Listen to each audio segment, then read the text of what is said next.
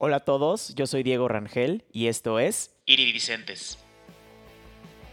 Hola a todos, bienvenidos a un episodio más de Iridicentes, el podcast en donde cada semana tendré conversaciones inspiradoras con personas que son referencia dentro de la industria musical y te ayudo a entender cómo lo han logrado. Hoy, en el primer episodio del 2022, tengo como invitado a Abraham Muñoz. Abraham es vocalista de The Souls, una banda de grunge rock alternativo de Querétaro. Personalmente pienso que la historia de Abraham y de The es muy inspiradora y estoy seguro que este episodio te va a ayudar mucho si estás iniciando un proyecto musical y estás viendo cómo darle forma. Algunos de los temas que tocamos en esta plática fueron cómo elegir a los miembros de tu banda, la importancia de cuestionar y alzar la voz, las ventajas de ser diferente a los demás e ir encontrando personas como tú y mucho más. Puedes encontrar a las redes sociales de The Souls y de Abraham en la descripción del episodio y su música en todas las plataformas de streaming como Spotify, Apple Music, etc. A mí me encuentras en todos lados como arroba iridicentes podcast. Acuérdate que iridicentes va con SC. Y una última cosa antes de ir con el episodio y es que Spotify ya habilitó la opción de reseñas y me ayudarías mucho dándome una. Si es de 5 estrellas, mucho mejor. Eh, ahora sí, ya no te entretengo más y te dejo con la primera plática del año con Abraham. Abraham, me da mucho gusto tenerte por acá en Iridicentes. Este, sé que anteriormente habíamos tenido como estas charlas previas a esta conversación y por una u otra cosa no se había logrado. Pero bueno, hoy ya estamos aquí. Y me gustaría empezar con algo que te he escuchado decir en varias de tus entrevistas que has tenido con, con The Schultz. Y es sobre este sentimiento de no encajar en algo, ¿no? Este, que era lo que tú sentías antes de The Schultz y por eso fue como toda esta creación de The Schultz y así. Quisiera empezar por ahí y quisiera preguntarte al respecto, ¿cómo, cómo le hiciste, o sea, qué sentías antes de The Schultz con respecto a esto? Pues, vaya, pues... Mmm, bueno, es que no me había puesto a reflexionar al respecto. Nada más como que llega el pensamiento y es cuando lo hablo. Ajá. Pero es que sentía como que no encajaba, pero no porque fuera único y especial o algo así. Ok. Sino que simplemente como que mmm, no encontraba con quién hablar de las cosas que a mí me gustaban. Yo creo que era eso. ¿Qué era lo que te gustaba? Pues me gustaba hablar al respecto así como de, mm, por ejemplo, proyectos o cosas así. Soy alguien que se entusiasma mucho cuando encuentra algo que le gusta. Entonces, por ejemplo, en ese entonces me gustaba mucho el fútbol y sí encontraba con quién jugar fútbol, pero no que le gustara como a mí. Entonces los temas iban a otras cosas, ¿no? De, de la juventud. Entonces en ese tiempo yo quería dedicarme al fútbol y yo estaba así como de, ah, pues quiero entrar a tal equipo. ¿A ti te gustaría jugar fútbol profesional? Y era así como, no, pues nada más juego por jugar. Entonces ahí no, no encontraba con quién hablar. Entonces... O sea, en ese entonces, porque también, o sea, y te lo digo porque yo también en algún momento quise ser como jugador profesional de fútbol, pero tú no querías hacerlo, o sea, tú solo te gustaba. Este, no, o sea, sí quería, sí quería dedicarme. Y este, entonces, en base a eso, yo buscaba temas de conversación. Y algunos, bueno, sí llegué a encontrar uno que otro que también quería, pero, pero no sé, como que no había esa química al hablar. Ok. Entonces, y solamente era el único gusto en común, entonces no había por dónde hacer una amistad o algo así. O sea, nunca encontrabas a alguien que estuviera como ad hoc a tus, a tus Sí. pensamientos. En ese tiempo te digo, era, el- era el fútbol, pero después de eso ah, fue cuando en algunas entrevistas lo he mencionado que recordé una película que vi cuando era niño, que era sobre John Lennon, de, que hacía una banda antes de que fueran The Beatles. Ok. Entonces como yo vi ahí que él hacía amigos, dije, ah, igual y por ese medio, ese medio. yo puedo encontrar amigos. Ajá. Y digo, no, no quiero parecer desesperado o algo así, pero no sé, o sea, no era algo que como que intentara forzar, pero sí me interesaba porque es diferente tener a tus padres, bueno, eso pienso yo, y a tu hermano y a tus tíos, a tu familia, ¿no? Que tener a- a amistades, ¿no? Claro. Se conversan cosas diferentes, yo creo, o bueno, se siente diferente. No, y además somos seres sociales, güey. O sea, necesitamos también esta calidez o, es, o sentirnos parte de algo. O sea, creo que nosotros como seres humanos siempre buscamos ser parte de algo. O sea, aunque nos sintamos como que no, pues es, es esta búsqueda de sentirse parte de, ¿no? Háblame también de, o sea, ahorita ya dices, es- ves esta película, Sí. ves que John Lennon empieza a crear una banda y dices, oh, como que por ahí. ¿Ese fue como el primer clic que se te hizo para como acercarte a la música? Este, sí, bueno, te digo, eso fue cuando yo tenía como ocho años, pero lo recordé ahora en mi adolescencia que estaba pues sin encontrar con quién juntarme.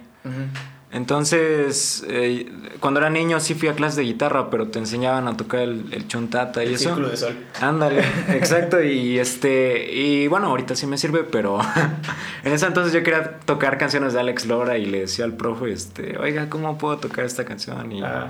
y me decía, no, es que estamos viendo otra canción, hijo. Entonces ahí me desmotivé y dije, bueno, entonces Tampoco. Está, está, está difícil tocar la guitarra, entonces... Y aparte no me enseñan lo que yo quiero. En Y- ese entonces, ¿qué eran? ¿Ocho años? Sí, 8 o 9 ¿Y qué, años. qué era lo que te. Ahí me movía, te digo, tocar canciones del Tri. Eh, yo conocí al Tri por mis papás. Entonces fue como la primera banda así que dije, órale. Y después este fue Daft Punk. Y ahí como que me interesó un poco la música electrónica. Y después fueron los Beatles, pero los Beatles fue porque eh, no conocía a mi abuela materna, pero me decían que a ella le gustaban. Ok. Entonces, supongo que cuando eres pequeño como que buscas agarrarle gusto a las cosas de, no sé, tu círculo cercano, tus seres queridos. Sí, de tus papás, ¿no? Más que nada. Entonces ahí me ves tú a los nueve años, ocho, buscando en YouTube este, The Beatles y me sale Twist and Shout, me sale Don't Let, Don't Let Me Down y me quedo así como de, órale, me cautivó la voz de, de ese sujeto. Y luego fue cuando vi la película y, este, y me gustaron, me gustaron más. Empezaste a, a saber, a conocer de ellos. Ujú. Ok. Pero hubo un lapso en el cual sí fue como la música, este, no me importaba en realidad mucho. Me gustaba escuchar rock y sí tenía como un deseo de conocer bandas y cosas así. Ujú. Pero en ese entonces o no sabía buscar muy bien o no, o no encontraba quien me diera como recomendaciones o algo así. Entonces yo en YouTube buscaba como hard rock Ok. y lo que me iba saliendo, ¿no? Led Zeppelin, Deep Purple. Y así fue como yo seguía investigando de música, pero sin querer tocar música. O sea, no. Solo lo- era como escucharlo, pero no involucrarte en ese mundo en ese entonces, ¿no? Exacto, sí. Este. ¿Cuándo fue cuando, cuando empezaste a tener esta inquietud para hacer una banda? Para hacer una Y banda. no, y no quiero decir como de Schultz, porque igual no fue la primera, el primer acercamiento, sino tal vez como estos primeros pensamientos en los que querías ya hacer una banda. Eh, bueno, la verdad esto no es cliché, pero fue por una chava. eh, era, era mi novia en ese entonces, entonces me cortó. Entonces yo dije, ¿cómo le hago? A ver. Y ahí tenía la guitarra arrumbada, ¿no? Entonces dije, pues me voy a aprender un cover. Entonces de ahí me aprendí un cover para tocárselo y ver si regresábamos. Ok. Pero no regresamos. Entonces dije, órale, bueno, perdí a la chica, pero retomé mi gusto por la música. Ahí fue cuando dije, ¿sabes qué? Igual y quiero hacer un grupo. Recordando lo que había visto de niño. Entonces hice un grupo ahí este, de covers de Caifanes y ACDC con un amigo. Él Ah. tocaba la batería y yo la guitarra. ¿no? guitarra. Y este, pero no, no salió nada. Ni siquiera pudimos hacer una presentación ni nada. Solo era como el desmadre, ¿no? Ajá. Ok. Y todavía no existía esa ambición, nada más era como tocar y sociabilizar y esas cosas. Eh, se deshizo ese, ese rollo y siguieron pasando unos tres años quizás. Y te mentiría si te digo exactamente cuándo fue, pero otra vez me, me lo encontré a él y le dije, oye, pues ¿por qué no hacemos un dueto? Él se llama Alan. Ok. Y me dijo, órale, va.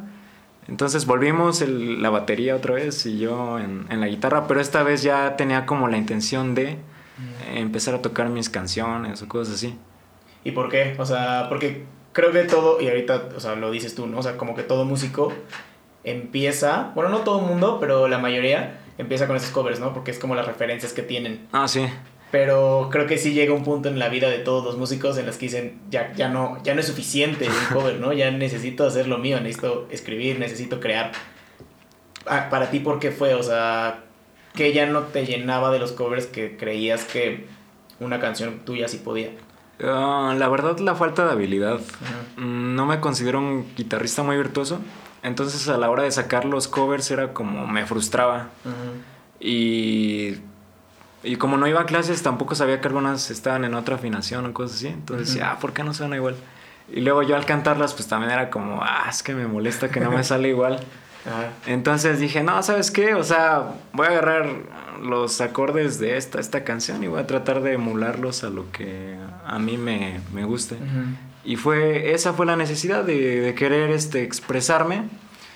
pero ya haciendo lo mío, algunas partes que me gustaban de otras canciones. ¿Y por qué, por qué querías hacer una banda y no un proyecto solista? Ah, volvemos a lo mismo, porque quería, yo creo que quería en ese entonces, sin saberlo, salir de, que me, salir de mi zona de confort. Ok. Entonces, este, de algún modo tenía que hacerlo, entonces yo creo que ese fue el- lo que yo, yo sentí que debía hacer.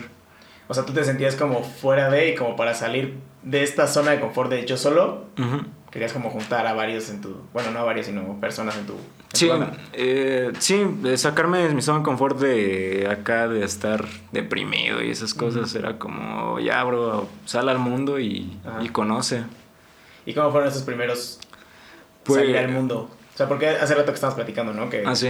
estábamos platicando del food, ¿no? De que salías a las retas. Y creo, y he escuchado por ahí que ahí salió, ¿no? Y ahí empezaste a conocer a las personas que hoy están en, en The Shoes, ¿no? Sí, eh, pues salir al mundo fue interesante, eh, porque, pues como tú bien dices, una cosa llevó a otra y gracias a eso, pues conocí a los, bueno, conocí a uno de, de mi banda. Entonces, mm, no sé qué hubiera pasado si me hubiera rendido y me hubiera aislado. Ajá. Entonces, Pues probablemente hubiera salido un proyecto solista también. puede ser, ¿no? ¿eh? O sea, no, no sabemos, pero. O sea, creo que. O sea, y ahorita lo dices, ¿no? O sea, las decisiones que tomamos tienen consecuencias. Y a mí me gusta mucho pensar en que las decisiones que no tomamos también en algún universo paralelo tuvieron una consecuencia. Entonces, probablemente un Abraham de un universo paralelo, este, tal vez es un solista, no sé. Puede ser, ¿eh? No lo había puesto a pensar así, pero qué bueno que me lo dices para ir entrando como en sintonía de Spider-Verse. Ándale, ahorita que ya tienes tus boletos para el, para el estreno. ¿Cómo fue cuando, cuando empezaste a salir al mundo y empezaste a conocer personas? Eh, he escuchado en varias entrevistas cómo has, que has contado cómo, cómo nació The Schultz, ¿no? Que uno que juega fútbol le, empezaba a preguntar por ti, de Ah. que, que tenías un proyecto musical. Háblame de ese proyecto musical, o sea, ¿por qué no tienes una banda? Sí, no. Solo, o sea, ¿te conocían como el chavo que, que cantaba o...? Bueno, antes de eso tengo que decir que, o sea, yo creo que abrir- ir a salir al mundo, perdón, eh, me ayudó a, a ser más extrovertido. Entonces ayudó a que yo contactara a Iván, que fue el primero que, que se unió a, la- a The Souls. Este, entonces ya una vez que me armé de valor para juntarlo a él, pues fue como, "Ah, órale, qué sencillo es este juntar, juntar personas. juntar gente.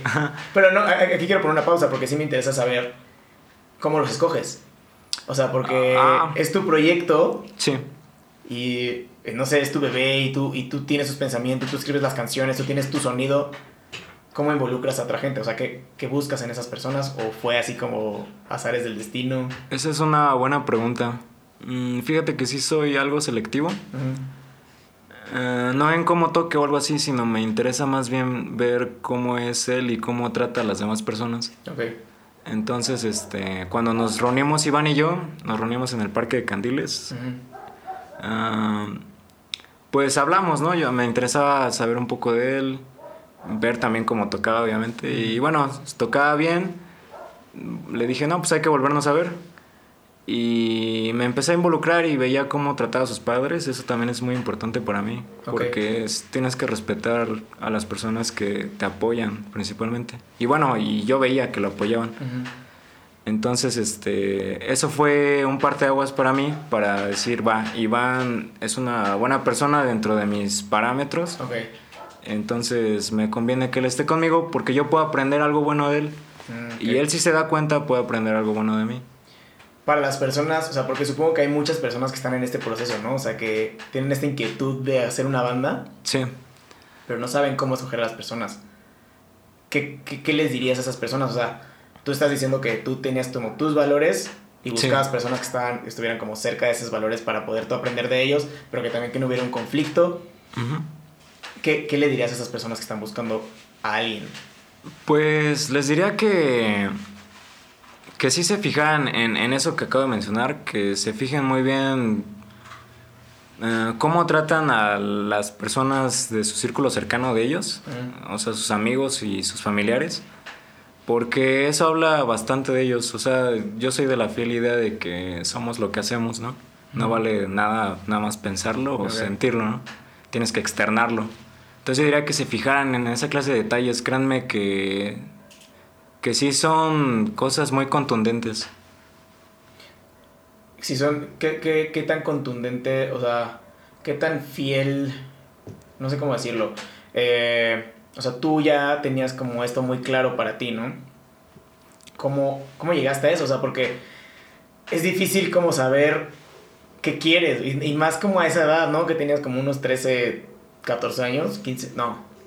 Ahí ya cuando conocí a este Iván ya tenía unos 18. Ok, como 18 años, tampoco sabemos qué queremos a los 18 años, güey.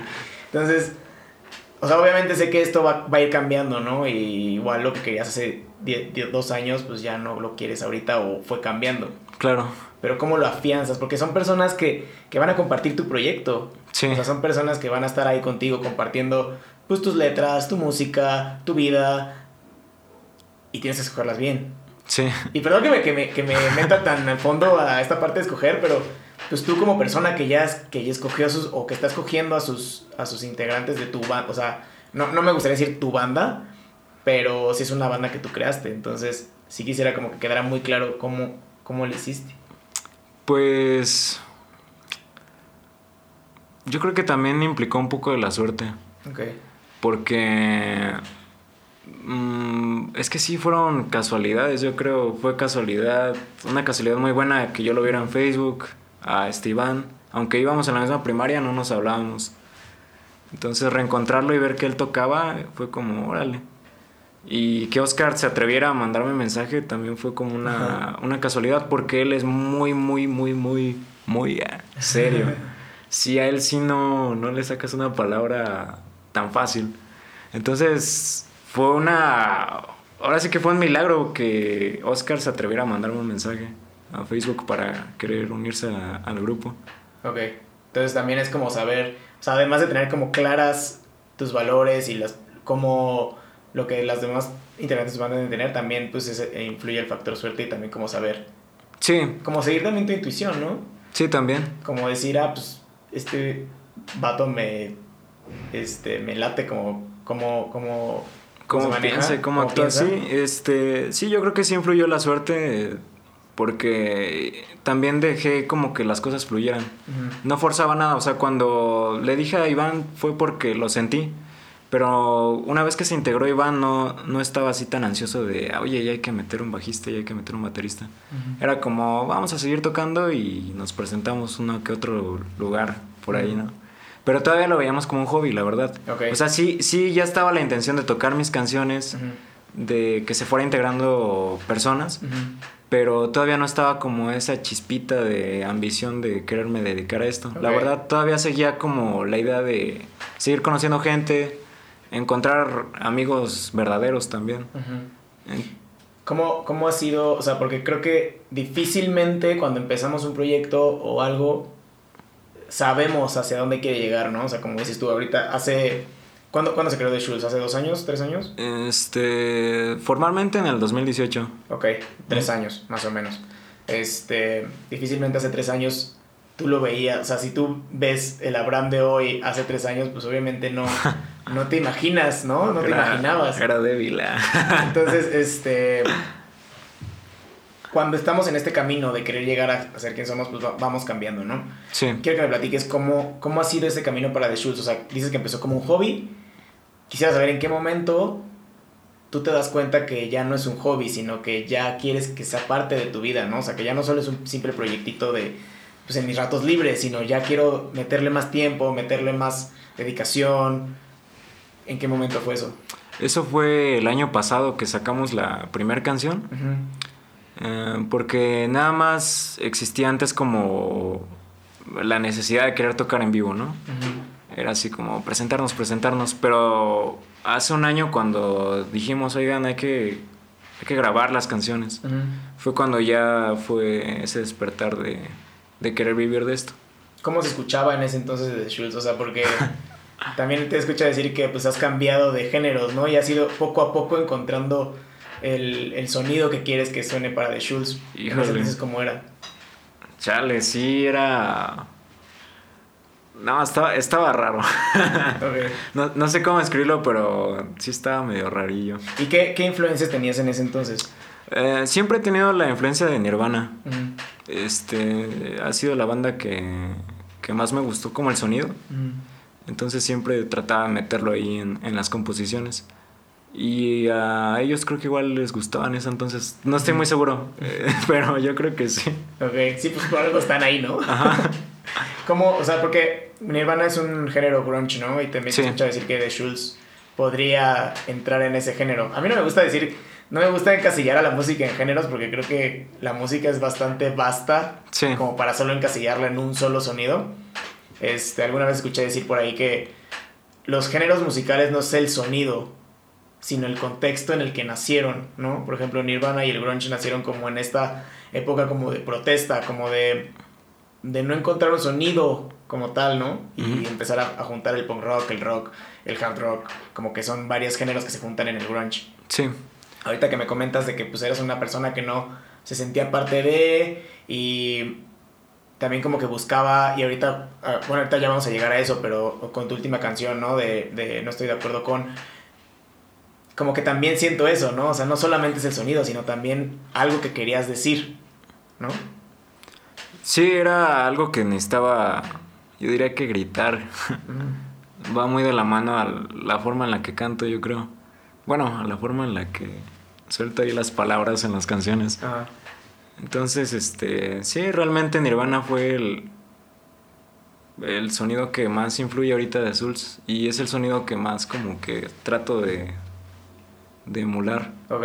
Bueno, poniéndole un poco de, de lo mío, ¿no? Sí, claro, o sea, y es lo que te decíamos también, ¿no? O sea, como músicos o como personas, pues siempre ten- tenemos que tener una referencia Sí, y pues de ahí como irla cambiando y moldeando a- hacia lo nuestro. Porque además pues es imposible crear algo nuevo, o sea, ya todo el mundo está, ya todo está creado, nada más es como darle como tu propio toque a lo que ya está, ¿no? Es como- lo que es lo que había escuchado, que sí ya está cañón como hacer algo totalmente nuevo en la música. Sí, está cabrón. Pero no sé, no sé si sea imposible, pero va a estar interesante si alguien lo logra.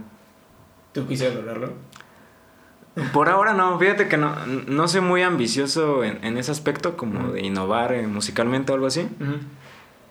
Mm, sí me gustaría combinar géneros, eso sí. Ok. Me gustaría empezar a meter más cosas como rancheras con el rock. Un rock tumbado. Un rock tumbado, ándale. no, sí, me gustaría combinar géneros, eso sí me apasiona mucho. Pero inventar algo totalmente nuevo, este, todavía no estoy en ese punto, la verdad. Me falta, yo creo que me falta madurez, pero no dudo que igual y en algún punto el Abraham del futuro eh, quiera inventar algo nuevo.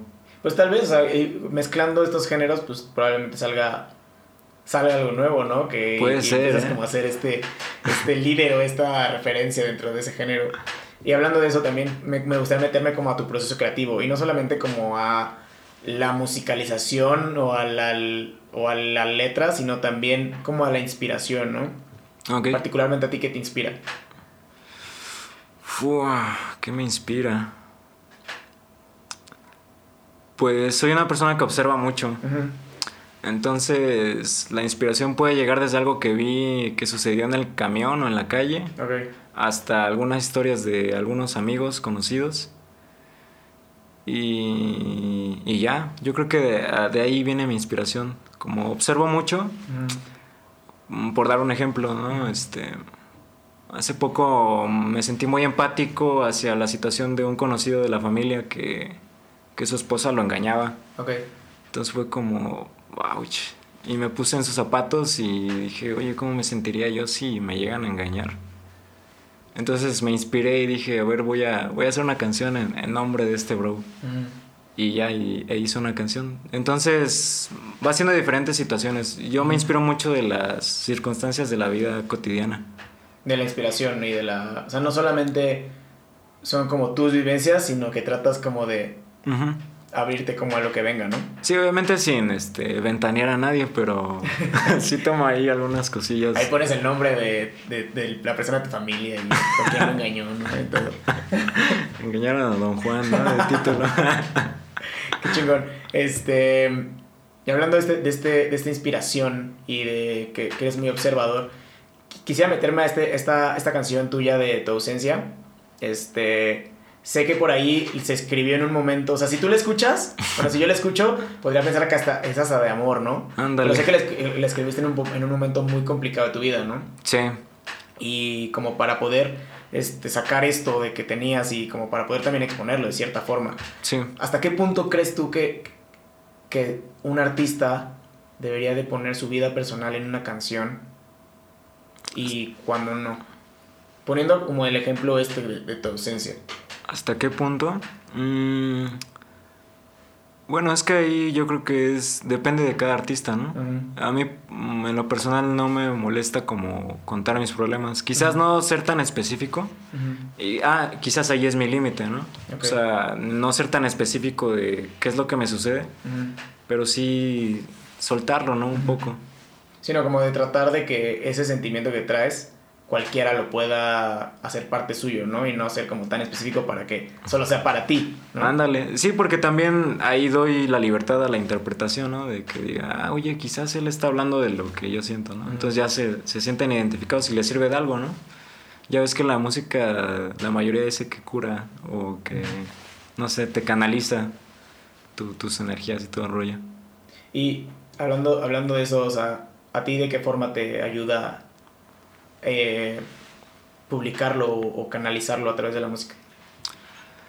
Ahorita te puedo decir que me ayuda en este en ir encaminado hacia allá un rumbo que es este consolidar a mi banda. Ya está ese plan. Entonces, el hecho de ya sacar mis canciones a las demás personas, en eso me ayuda a mí ahorita. Como en ir tomando ya este impulso y carrera. ¿Y crees que todo se tenga que publicar? O sea, porque también vivimos en un mundo ah, en el que las redes sociales son tan absorbentes y como que hasta te exigen, ¿no? Así como que todo, tienes que publicarlo todo y tienes que... o sea, güey, es súper absorbente. Pero cuanto, en cuanto un músico, pues también, ¿no? O sea, que te dicen, no, tienes que sacar una canción cada semana porque hay un güey que está sacando en TikTok una canción todos los días. ¿Cómo, ¿Cómo sientes tú eso? O sea, ¿hasta qué punto es necesario publicar? ¿Hasta qué punto no? ¿Cómo conocerte para hacer eso? Yo creo que. Yo creo que no. La verdad, yo, yo creo que no es necesario publicarlo todo. Por ejemplo, hay algunas canciones que sí las guardo como para mí. Que digo, este, no, o sea, esto es. Esto es mío. Me, sirve a mí tocarla para mí mismo. Ok. Entonces, igual y otro artista ha de pensar lo mismo. Pero yo creo que no, ¿eh? Porque también he escuchado que eh, la música es como también un, o sea, tiene que existir un, un, receptor y una persona que envía el mensaje, ¿no? Y si tú estás escribiendo, tú estás escribiendo un mensaje, estás cantando un mensaje, de alguna forma esa canción o ese mensaje necesita ser oído. Claro. Entonces, como que por eso, por eso mi pregunta, o sea, hasta qué punto sí quieres que ese mensaje sea oído y cuándo no. Porque no sé si, se, si en ese punto en el que no quiero que sea oído, ahí se muere la música. Ah, entiendo. Vaya. Digo, pues. también entiendo que el, receptor puede ser tú, ¿no? O sea, no necesitas ser alguien más. Claro. Si lo estás cantando para ti, pues tú lo estás recibiendo. Sí, sí. Pues yo creo que sí depende de carta esta, pero a mí por lo menos como que no, no me gusta como sacarlo todo. Sí hay algunas cosas que soy medio envidioso y es como, estas, estas son para mí. Y también mis compañeros de banda que, bueno, el guitarrista compone para él, por ahora. Y sí me dice, no, es que esta, esta canción pues, es, es para mí. Digo, ah, bueno, se respeta porque pienso igual que él. ¿Y la tocan entre todos? O sea, ¿entre ustedes sí se las enseñan? Ah, sí, sí, a veces sí, este, a veces, ¿no? Dice, oigan, este, traigo esta canción y ya es como, órale, vamos a... Pero ya lleva un rato que no, que no nos mostramos nuestras canciones. Ok.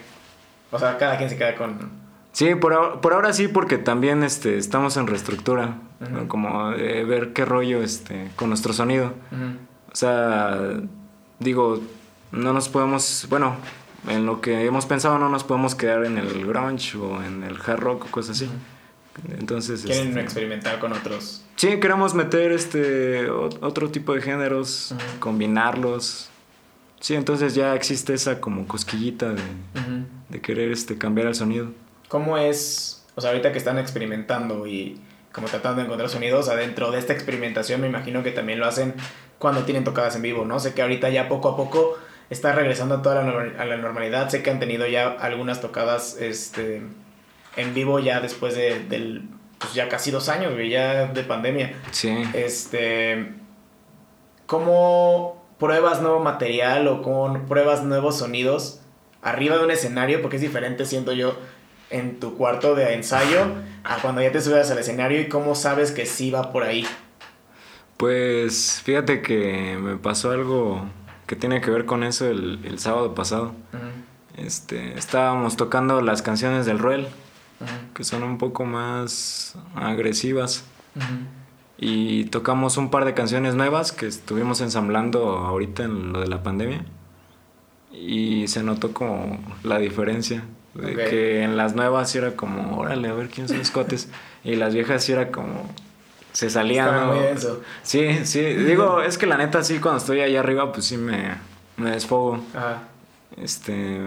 Y sí se sacaban así como onda de, ah, este cuate. Con Y- las viejas. Con las viejas, ajá. Y ya con las canciones nuevas sí era como, órale, y hasta nos grababan y todo el rollo. Ajá.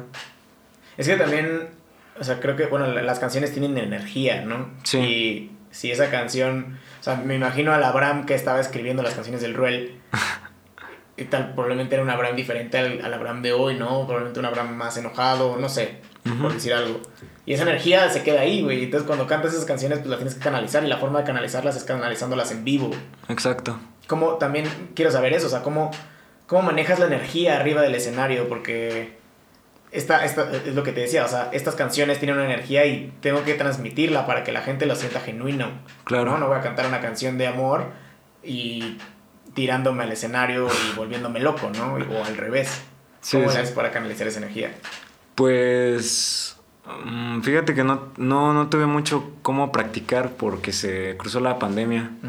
Pero en, ahí en los ensayos como que decía, a ver, voy a tratar de hacer esto como para interpretar el enojo o para interpretar la, la tranquilidad. Y me fijaba en el lenguaje corporal de mis compañeros. Ujú. Entonces, ahora que hubo oportunidad de tocar en vivo, traté de, de hacer eso que estuve ahora sí que practicando en los ensayos. Ujú. Y así siento que ya logré como empezar a canalizar eso. O sea, cuando vi que ellos como que se salían de que lo sentían, dije, ah, bueno, entonces algo bueno estoy haciendo. Porque era una canción agresiva y si a ellos la agresividad como que los asusta, dije, Ajá. ah, bueno, se logró. Y las otras que son más tranquilas y más como accesibles al oído, sí trataba de tener un semblante un poco más este, relajado, más divertido. Y pues notaba que sí se acercaban las personas. Entonces lograba los objetivos y yo creo que entonces así ya es como estoy aprendiendo a canalizar. ¿Y crees que eso es necesario? O sea, porque cuando estás arriba del escenario, eh, o sea, porque creo que existen dos cosas, ¿no? Lo que quieres decir con la canción, pero también cómo lo dices, ¿no? Ujú, O sea, como dices, si es una canción agresiva, pues tengo que portarme agresivo. Claro. Pero no sé, o sea, ¿crees que sí es necesario, o sea, como hacer un performance o un... como hay un show de... Tengo que enseñarle al público cómo se ve esta canción. Yo creo que sí, pues mm, se trata de que interpretes, ¿no? Tu- Tus canciones en vivo. Pues ahí viene la palabra, ¿no? Interpretar. Entonces yo creo que así ahí entra un poco el arte de, de- del actuar o no sé. O sea, tienes que checar bien tu canción y decir, a ver, esta canción me está... La escribí y está hablando de algo agresivo, por seguir con el ejemplo, ¿no? Entonces arriba cuando la interpreto, pues se trata de eso, ¿no? De que Ujú. si es el mensaje, pues que ellos, lo, que ellos lo sientan, que ellos lo sepan. Pero bueno, es que yo soy muy, yo soy muy accesible, o sea, Ajá. esa es mi forma de pensar, pero no creo que sea necesario. Hay personas que no necesitan moverse tanto o, o no necesitan expresar casi nada y de todos modos lo sientes, ¿no? Claro. Un claro ejemplo es, pues, este, para mí, eh, pues Kurt Cobain en los últimos conciertos, que ya no se movía tanto, pero de todos modos a mí como que me transmitía esa como Ajá. agresividad y era como, órale, lo sigue teniendo el toque en eso. ¿Cómo le hace, no? También. O sea, Ándale. porque también supongo que debe ser un arte este, de no moverte y aún así transmitir lo que quieres. Sí, me, Transmitir. me gustaría lograr eso algún día. Pues yo creo que sí, o sea, yo creo que es práctica, güey, o sea, yo creo que sí. Y más que práctica, pues también que las personas conozcan cómo eres, Mm, que ya sepan, ah, ese güey haciendo, o sea, aunque esté sentado sin hacer nada, ah, ya vi cómo, cómo, cómo hace la cara cuando canta, ¿no? Igual posiblemente es eso también. Y Yo eso creo- pues se logra como con la práctica y como con este, andar produciendo y, con, y, y creando. Em, ¿Qué opinas tú de, de, o sea, creo que vivimos en un mundo en el que las redes sociales, como te decía ahorita, son súper absorbentes. Sí. Y como que todos los músicos, o sea, te dicen en todos lados, no, tú tu música tiene que estar en TikTok, en Instagram, en Facebook, en Spotify, en Apple Music, en YouTube. ¿Cómo, cómo has lidiado con todo eso? Porque creo que antes, pues nada más era como te descubrió una disquera que tiene sus pros y sus contras, ¿no? O sea, Claro. antes te descubrió una, una disquera y la disquera se encargaba de todo. Y ahorita, pues prácticamente tú eres el que tiene que hacer todo, ¿no? O sea, tú eres el que distribuye, el que sube, el que canta, el que edita, el que produce, el que. Todo, güey. Todo, ¿Cómo. ¿Cómo has lidiado tú con eso? Bueno, tú y, y de Schultz. Pues, ah, fíjate que sí. Bueno, a mí realmente no me gustan mucho las redes sociales, pero por lo mismo de que yo quiero dedicarme a esto, pues empiezas a investigar y te das cuenta que la industria pues ya cambió, ¿no? Claro. Ya este, pues prácticamente las disqueras, pues me atrevería a decir que son obsoletas porque ya cualquier vato, por ejemplo en TikTok, pues puede hacer su proyecto y se hace viral y la disquera dónde se queda, ¿no? Claro. Entonces, este, yo creo que sí valdría la pena como sacrificar tu, tus gustos a veces. Bueno, si te quieres dedicar a esto. Porque creo que sí son unos buenos medios de exposición actualmente. Este, Pues yo creo que, si no el único, o sea, para alguien, o sea, creo que es complicado.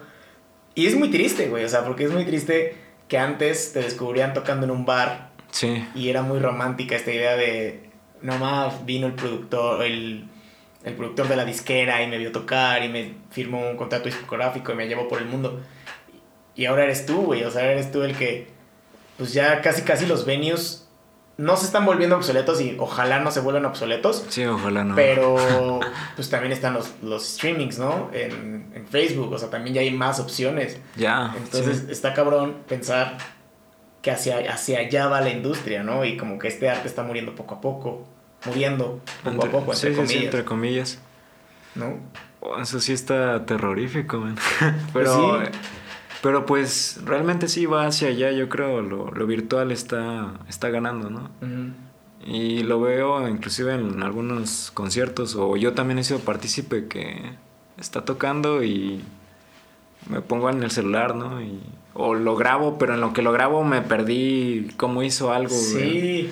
Es así como en lo que abre el Instagram, ya se aventó el solo bien chido y yo me lo perdí todo por querer grabarlo. y luego lo cosas- grabas y lo estás viendo en el celular, ¿no? Ni siquiera estás como, como viéndolo y al menos grabándolo, ¿no? O sea, estás así como... Sí, bueno, eso siento que sí está matando un poco al- a la magia de, de Sí. las presentaciones en vivo. Claro. Bueno, es mi criterio personal. No, y, y lo comparto porque creo que antes también era, lo- creo que lo padre también de una presentación en vivo es de que la podías ver y estabas 100% ahí, o sea, consciente, no tenías un celular para grabar, entonces tenías que poner atención Sí, y no, te, no podías compartirlo, entonces te lo quedabas para ti y, y esa experiencia pues era muy padre, ¿no? Porque no es...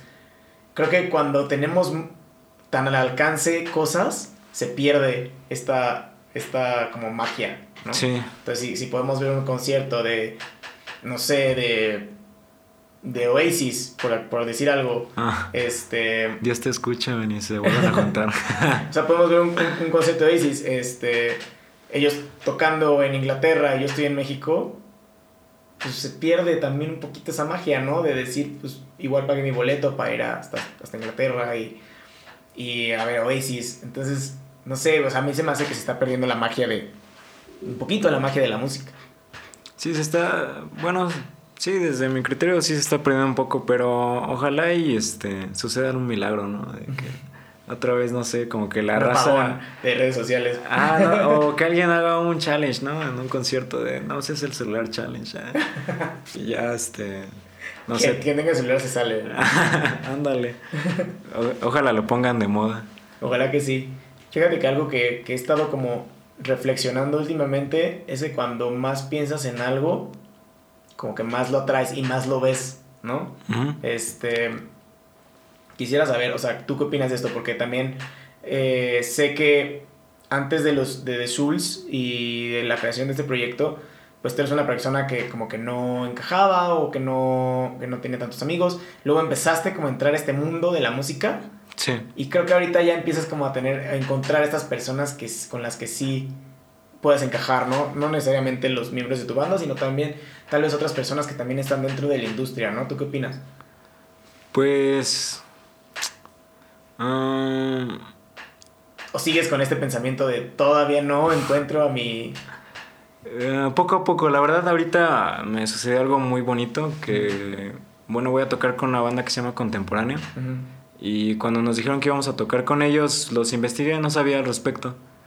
Y los investigué y me gustó su música, entonces fui a un par de presentaciones de ellos. Y me empecé a llevar muy, muy bien con ellos. Y se sintió bonito porque, o sea, soy fan de su música y que me lleve bien con ellos es como, órale. Y ya lo había intentado antes eh, con, con, otras agrupaciones que me gustaba su música y me acercaba, ¿no?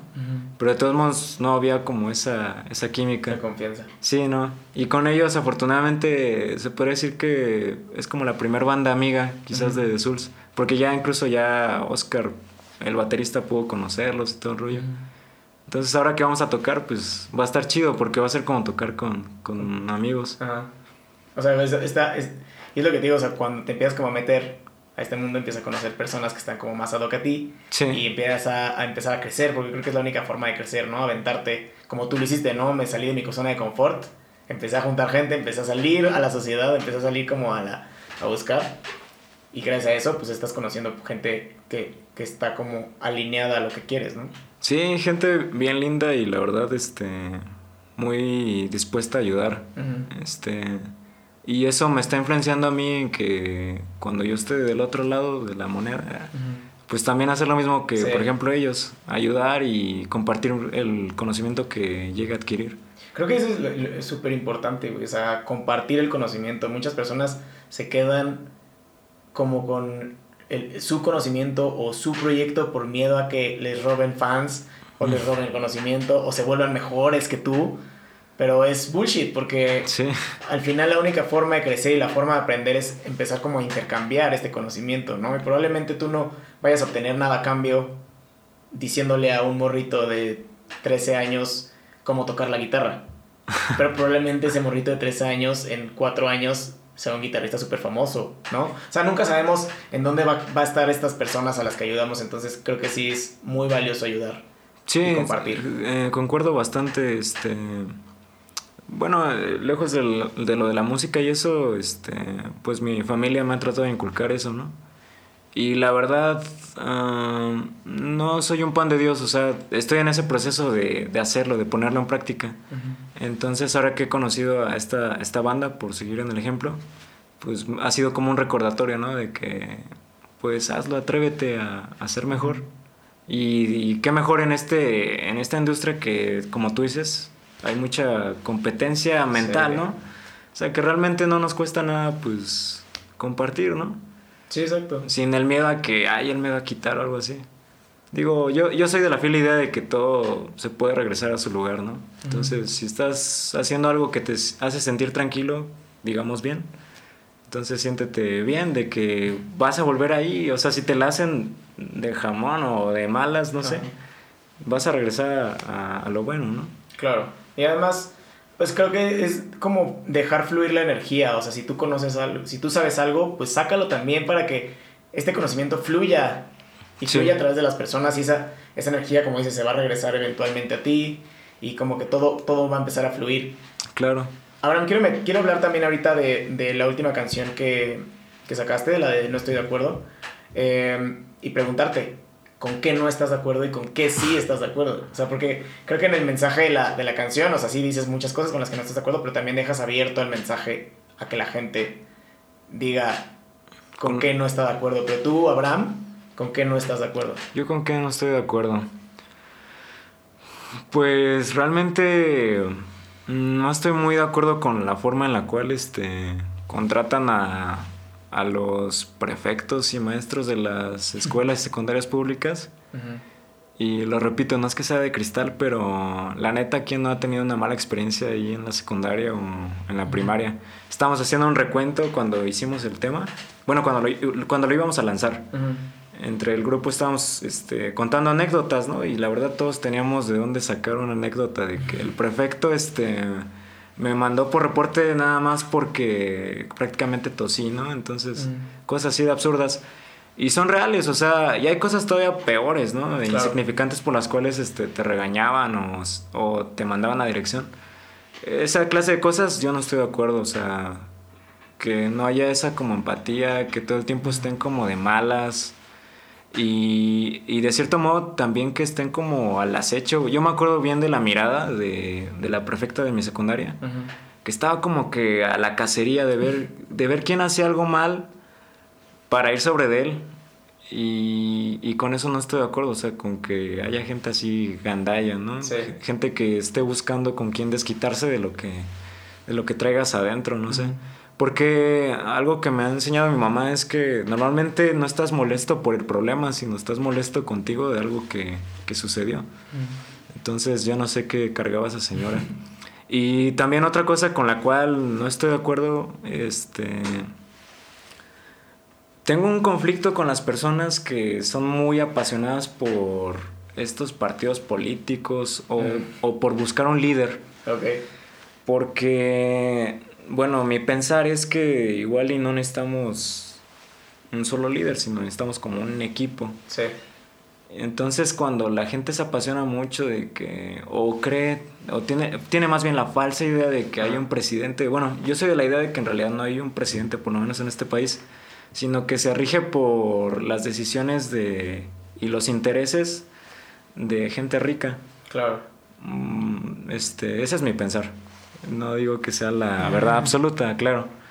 Pero tengo conflicto con esas personas que se quejan así como, no, el presidente nos está llevando a la ruina. Le digo, no, men, o sea, no es él, men. Y ni siquiera son los diputados que también les, les tiramos. O sea, sí se pasan a veces de, tontos, ¿no? Desde luego ahí. Pero no, yo creo que sí hay alguien ahí. Ahora sí que sí hay un grupo de dirigentes, pero con ciertos intereses este, ahí de por medio, ¿no? Que manejan el país. Entonces me molesta un poco las personas que siguen endiosando, como digo en la canción, a, gobernantes. Es como... Yo también tengo un conflicto con esas personas. O sea, güey, ¿por qué ganas con decir que tal persona, tal político es lo mejor y vas y le tiras propaganda y vas a las casas y sí me causa mucho conflicto. Sí, no, horrible y pero, o sea, digo, respeto, o sea, no es como que vaya con cada uno de ellos y les diga, oye, ya despierta algo así. Pero bueno, ahorita que tengo el espacio, pues sí, este, es algo que, que realmente sí me, me, molesta. Ese tipo de conversaciones, inclusive las veo algo absurdas, como... digo, pues sí, de nada nos sirve hablar que él está haciendo algo mal si pues, no vamos a hacer algo nosotros, ¿no? Claro. Sí, o sea, creo que eh, son, son muy poquitas personas como para que de verdad ellos hagan un cambio. Sí. O sea, creo que más bien el cambio está en lo que nosotros hacemos diario y todos los días estamos como buscando hacer el bien. Si, si, tú como persona haces el bien, pues todas las personas que están alrededor van a hacer, como lo que decimos, ¿no? De la energía. Sí, aunque suena cliché, yo sí, comparto la idea porque, pues, quieras o no, si llegas a contagiar de, de, de tu energía, por así decirlo. O, o, de tu modus operandi, ¿no? De que ves a alguien que, no sé, limpia siempre allá afuera de su casa. Me ha tocado ver que mi mamá hace ese tipo de cuestiones y ya veo a las vecinas que también la hacen, ¿no? Entonces es como, órale, qué chido, mi mamá logró contagiar ese buen hábito, ¿no? Sí, pues haces como este, esta fluidez de energía, ¿no? O sea, yo hago esto, ah, pues igual estoy poniendo el ejemplo para que alguien más lo haga. Sí, sí, sí, yo, yo creo que, o sea, para que no suene tan cliché, o sea, de lo que se trata, yo creo que sería como de buscar una, una solución, ponerla en práctica y, y dejar que fluya, ¿no? Y esperar a que varias personas se unan a ti en, en alguna causa buena, positiva. ¿Y con, y, con, ¿Y con qué sí estás de acuerdo con esto? O sea, porque ya dijiste lo que no, pero ¿con qué sí? Sí, yo estoy de acuerdo con, con eso, con, con ocasionar movimientos así de cosas mínimas, como llevarte bien con los de tu cuadra para que poco a poco las colonias sean más seguras Pues creo que es en todo, o sea, creo que nos abruma mucho pensar en un cambio porque pensamos en que tenemos que hacer un chingo de cosas porque somos un chingo de gente. Sí. Pero creo que el cambio más bien está en las cosas pequeñas que haces. ¿no? Como desde sonreírle a un extraño, dar las gracias, buenos días, y ya me estoy poniendo muy, muy romántico, pero pues es verdad, güey, o sea, una simple sonrisa a una persona le puede cambiar el día y esa persona va a ir con otra persona y le va a sonreír y como que esta cadena de, de cosas padres funciona muy bien. Sí, ¿no? pero, o sea, bueno, estoy, estoy de acuerdo con, con esa clase de circunstancias, pero también quiero aclarar que no. No sé, no soy tampoco tan, tan soñador en que lleguemos a una especie de paz mundial o algo así. Ah. Porque siempre tiene que haber algún. ¿Cómo decirlo? Algo en contra de algo para que suceda algo chido, no sé. Entonces, sí, no, no vivo bajo la ilusión, más bien, de, Sí. de que llegue a existir una paz mundial o algo así. No, yo tampoco, hay, hay un término que me gusta mucho del, de química, que es la entropía, Ok. que no puede existir caos sin orden y orden sin caos. Exacto. O sea, tiene que existir siempre esta dualidad Sí, para poder existir algo más, algo más grande, ¿no?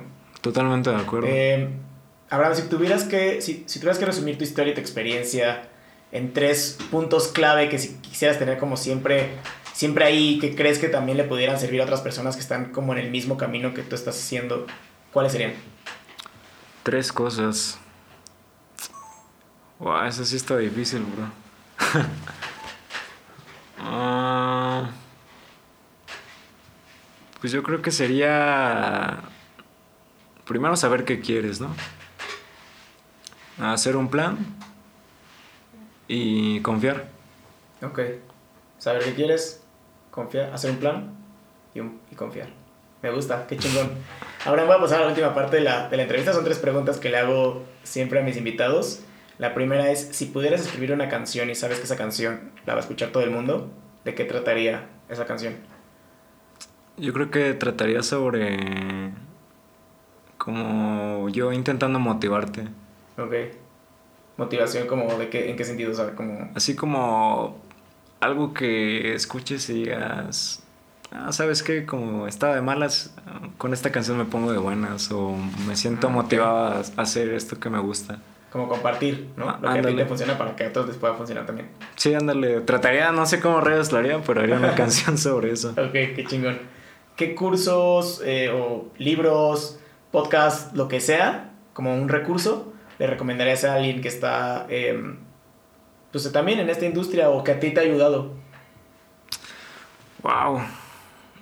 Mm, la verdad no soy un buen lector. Libros. Ah, puede ser lo no- que sea, o sea, pueden ser películas, pueden ser canciones, pueden ser artistas, pueden ser... A mí lo que me ha servido es este ver documentales sobre bandas así legendarias, aunque no sea muy fanático, ver ese tipo de documentales como que me, me sirve. Como qué documental se te viene ahorita a la mente. Mm, se me viene, por ejemplo, el Supersonic que, que hablamos hace un ratillo. Este también uno de The Who que ah, se me fue el nombre, pero está está buenísimo. El de Hard, no, Eight Days a Week de The Beatles también está bueno. Y hace poco vi el Get Back, también lo recomiendo. Ok. A mí me, ¿sabes cuál me gustó mucho? El de Rompan Todo. Ah, Rompan se todo, me hace un gran está, documental. está bueno. man. Sí, Ahí al alcance de cualquier Está- usuario de Netflix. está chingón, sí. Eh, y ya por último, ¿qué canción le enseñarás a los extraterrestres cuando vengan a visitarnos? Mm, estoy tentado a dar dos respuestas. Venga, dos. Te doy Ah. permiso. Ah, Ok, va, este, pues es que sería una buena oportunidad. Yo creo que le mostraría una canción mía. Ok, ¿cuál? La de, supongamos, si llegan ahorita, pues le mostraría, no estoy de acuerdo con. Ok. Este, pero dejando eso a un lado, yo creo que tendrían que conocer luego luego a Michael Jackson, entonces le mostraría Man in the Mirror, Ok, de Michael Jackson. sí, para que vean el talentazo que hay acá Qué chingón. o que había. o que había. Bueno, que siga viendo, porque creo que la música es trascendente, ¿no? Y Sí. ahí se quedó. Ahí sigue vivo en las Ahí canciones. sigue vivo las canciones. Ahora, muchas gracias por tu tiempo. Ya por último, ¿dónde te podemos encontrar? A ti, a The Souls. Que sigue también, o sea, sé que tienen algunos conciertos o algunas presentaciones en puerta. Sí. Ah, bueno, en YouTube, en Facebook nos encuentran como The Schulz, así se escribe y se pronuncia Schulz. En Instagram nos encuentran como Schulz y en Twitter igual como Schulz. en mi Instagram personal donde subo algunos covercillos y algunos anécdotas. Este es como Abraham MC, Abraham con H al principio y el MC es junto. Ok, Abraham MC, como un rapero. Ándale, el MC Abraham. Vengo, el MC Abraham. de hecho, hoy vengo con todo el flow. Hoy vienes con todo el flow, amigo. Este, pues muchas gracias, Abraham. Estas, todas estas, este, las redes te las, las vamos a dejar aquí en la descripción del episodio para que la gente vaya a escucharte, a escuchar a The Souls. Este, y pues nada, muchas gracias. No, gracias a ti. Este, quiero decir ante la cámara que soy muy fan. Entonces, si me notaron nervioso es por eso, porque le estaba diciendo, no me la creo que esté aquí. Pero sigan el podcast, está, está buenísimo. Yo he aprendido varias cosas al respecto de la industria aquí, de hecho. Qué chingón, qué chingón que, que, has aprendido. La, la, verdad es que es la idea, inspirar y que la gente aprenda y que pues, a través de las historias de estas personas como tú, pues la gente se inspire. Pero bueno, este, nos vemos el siguiente lunes, que todos tengan una gran semana. Bye. Nos vemos.